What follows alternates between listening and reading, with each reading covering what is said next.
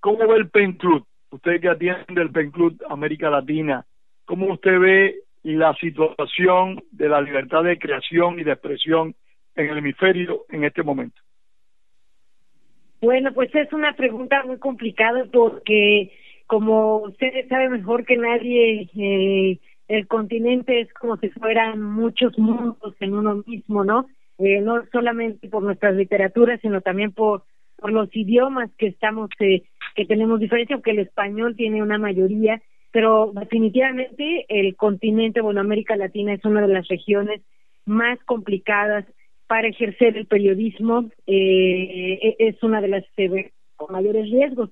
Eh, previo al COVID, estamos hablando de, de una situación que ya, de, una región que ya tiene muchos, muchos problemas estructurales con las barreras a la libertad de expresión en distintos países, por supuesto, eh, como México, eh, Venezuela, Cuba, Nicaragua, Brasil, entre otros, Haití, y cada país tiene una situación muy diversa y muy distinta en relación con las barreras a la libertad de expresión, con los atentados a la libertad de expresión y al trabajo de los periodistas. Entonces, eh, sí estamos viviendo momentos muy complicados previo a esta situación que tenemos ahora pero en estos momentos que estamos enfrentando, en América Latina se han comenzado a imponer una serie de legislaciones, digamos que aprovechando la coyuntura en distintos gobiernos, que afectan e impactan a la libertad de expresión. No solamente eso, sino que muchos periodistas se están enfrentando, tienen que seguir realizando coberturas sin la debida protección y tenemos, por supuesto, muchos periodistas también fallecidos. Entonces, es una situación que venimos arrastrando, pero que ahora se recrudece con eh, con las nuevas disposiciones a través de nuevos códigos penales, por ejemplo, en Honduras, de decretos específicos que están atentando a la distribución de información o bien eh, o bien nuevas también leyes que están imponiendo, por ejemplo, en Bolivia, ¿no? En donde en donde se se se, se acusa, digamos, se criminaliza el acto de publicar ciertas informaciones. Alicia, hay, hay países puntuales en lo que respecta a la libertad de prensa y las restricciones a la misma por parte de los gobiernos. Aparte de lo que usted mencionó, en Bolivia, estamos también viviendo una situación en Nicaragua, en Venezuela y en Cuba, y empiezo por este último país.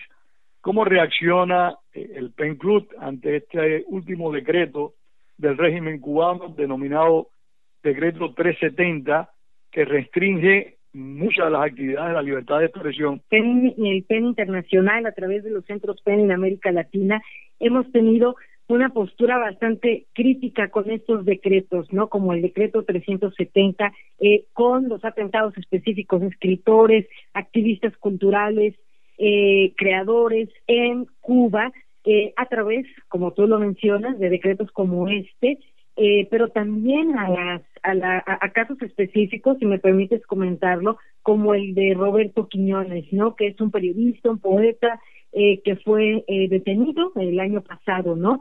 Eh, que bueno, son es él es un ejemplo de los muchos eh, eh, periodistas, escritores que están sufriendo, pues obviamente las consecuencias de un Estado que no ha avanzado en, términos de, de, libertad de expresión, eh, nosotros muy bien lo sabemos que cuando la libertad de expresión está coartada como es un derecho humano transversal, es decir, que atraviesa el resto de tus derechos humanos, si tú no tienes libertad de expresión, no puedes ejercer el resto de tus derechos humanos. Por ello la importancia y por ello el símbolo y el signo de las democracias a través de la libertad de expresión. Entonces creemos que nuestra postura es completamente crítica con este tipo de decretos, como el decreto 370, que, que establece, por supuesto, pues un amplio control por parte del gobierno de la información y que además, digámoslo, criminaliza, eh, penaliza penaliza el acto de eh, tan vital para los periodistas, ¿no? Que es la información.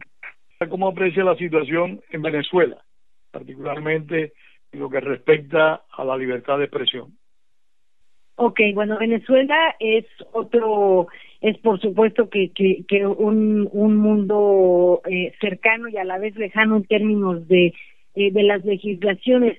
El fenómeno para mí en Venezuela tiene muchas similitudes con casos como el de Nicaragua o incluso el de Cuba, el caso de al menos cinco periodistas que además PEN eh, ha ido siguiendo también, eh, que han sido encarcelados por comentar solamente en redes sociales eh, alguna algún dato relacionado con el COVID, ¿no?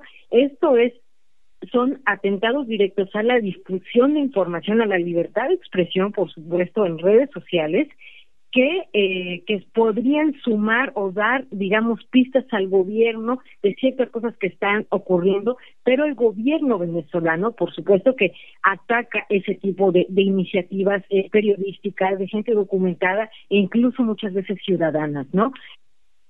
Obviamente el, el gobierno actual de Venezuela, el gobierno de Nicolás Maduro, ha invertido, eh, por supuesto, una, un gran esfuerzo en reprimir a las voces disidentes, a los periodistas disidentes. Esto no es algo nuevo, esto no es algo que estamos viendo con el con el COVID. Eh, tienen un sistema de eh, a través de sus distintas policías, ¿no? De sus distintos cuerpos policíacos o de seguridad, de poder eh, amedrentar, incluso observar y amenazar y tener tipos eh, de que, que, muchos periodistas estén siendo observados afuera de su casa, tener este tipo de amenazas, que por cierto también sucede en Cuba, eh, lo que pasó entre septiembre, octubre, noviembre del año pasado con los arrestos domiciliarios a distintos periodistas eh, eh, críticos, ¿no? Con el gobierno. Entonces son situaciones similares y, y bueno, en, en Nicaragua también está situación diversa, pero que también se agudiza con el que estamos viviendo.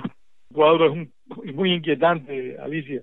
Por supuesto que sí, por supuesto, y eso que nada más hemos hablado de de estos eh, de estos países, pero por ejemplo en Nicaragua, en Nicaragua el gobierno de Daniel Ortega está intentando criminalizar y está intentando evitar a costa a toda costa eh, la difusión de información sobre el COVID, un gobierno que ha estado tomando las mínimas, si no es que nulas medidas para su para su población y obviamente bajo esta lógica ellos están intentando la difusión de cualquier información. En días pasados cuyos eh, dueños eh, son familiares de Daniel Ortega han demandado eh, a YouTube bajar eh, ciertos canales, por ejemplo, como el de Confidencial, ¿no? Que, que ha sido un medio históricamente en Nicaragua crítico con el gobierno de Daniel Ortega, este eh, eh, que eh, los han demandado y están intentando quitarles el canal de YouTube a través de demandas que hacen por derechos de autor, etcétera, eh, por, por, obviamente por retomar informaciones públicas de, de, de, de eventos públicos del, del presidente nicaragüense.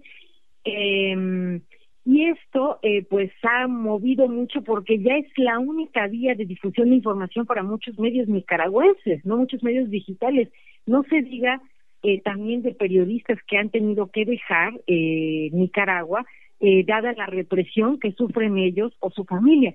Pero como lo sabemos, muchas de estas, muchos de estos actos represivos muchas veces no son públicos o los periodistas no quieren hacerlos públicos por, miedo a una represión, más información sobre sobre el COVID, sobre el coronavirus, ¿no? En un momento muy crítico para este país, en donde no tienen verdaderos controles eh, de salud y, y, bueno, pues la población a través de medios de información está tratando de crear sus propios eh, cuidados para ellos mismos. Entonces, como vemos, no solamente en Nicaragua, en Venezuela, sino en toda América Latina tenemos una situación de grandes, de gran necesidad de difusión de información en este momento, pero esa necesidad que muchas veces por muchos gobiernos se ve coartada es más importante y se suma además a la crisis que venimos arrastrando de libertad de expresión ya por años. Alicia, ¿cómo ve la prensa en México? Bueno, ese es un problema, un, un problema, sí. es muy serio, muy serio. Muy complicada porque, eh, bueno, como sabes, eh, hemos sufrido durante um, durante ya varias varios años, por lo menos los últimos 20 años, de un constante asesinato a comunicadores.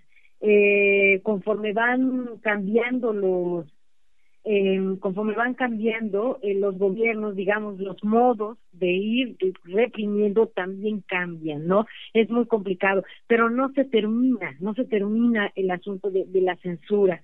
Eh, digamos que hasta este momento eh, tenemos pues más de 132 periodistas, alrededor de 130 periodistas asesinados en México desde 2000, en estas últimas dos décadas, el 99% de los casos están impunes. Han habido algunos casos que se han llevado ante la justicia, tenemos un par de acusados y sabes que eso ya Cuba, Cuba es eh, nuestro país, eh, eh, nuestro focus country en pena internacional, entonces yo necesito ponerme a trabajar cada día más. Es uno de nuestros países clave para actuar todos los próximos años. Óigame, como cubano le agradezco mucho ese comentario y como periodista se lo agradezco todavía más porque es un país que lamentablemente lleva muchos años sometido a la censura y al control de la información. Alicia, mil gracias, mil gracias. Te, te quiero decir que muchas gracias, es un honor para mí eh, y estoy a tus órdenes siempre, siempre, de veras.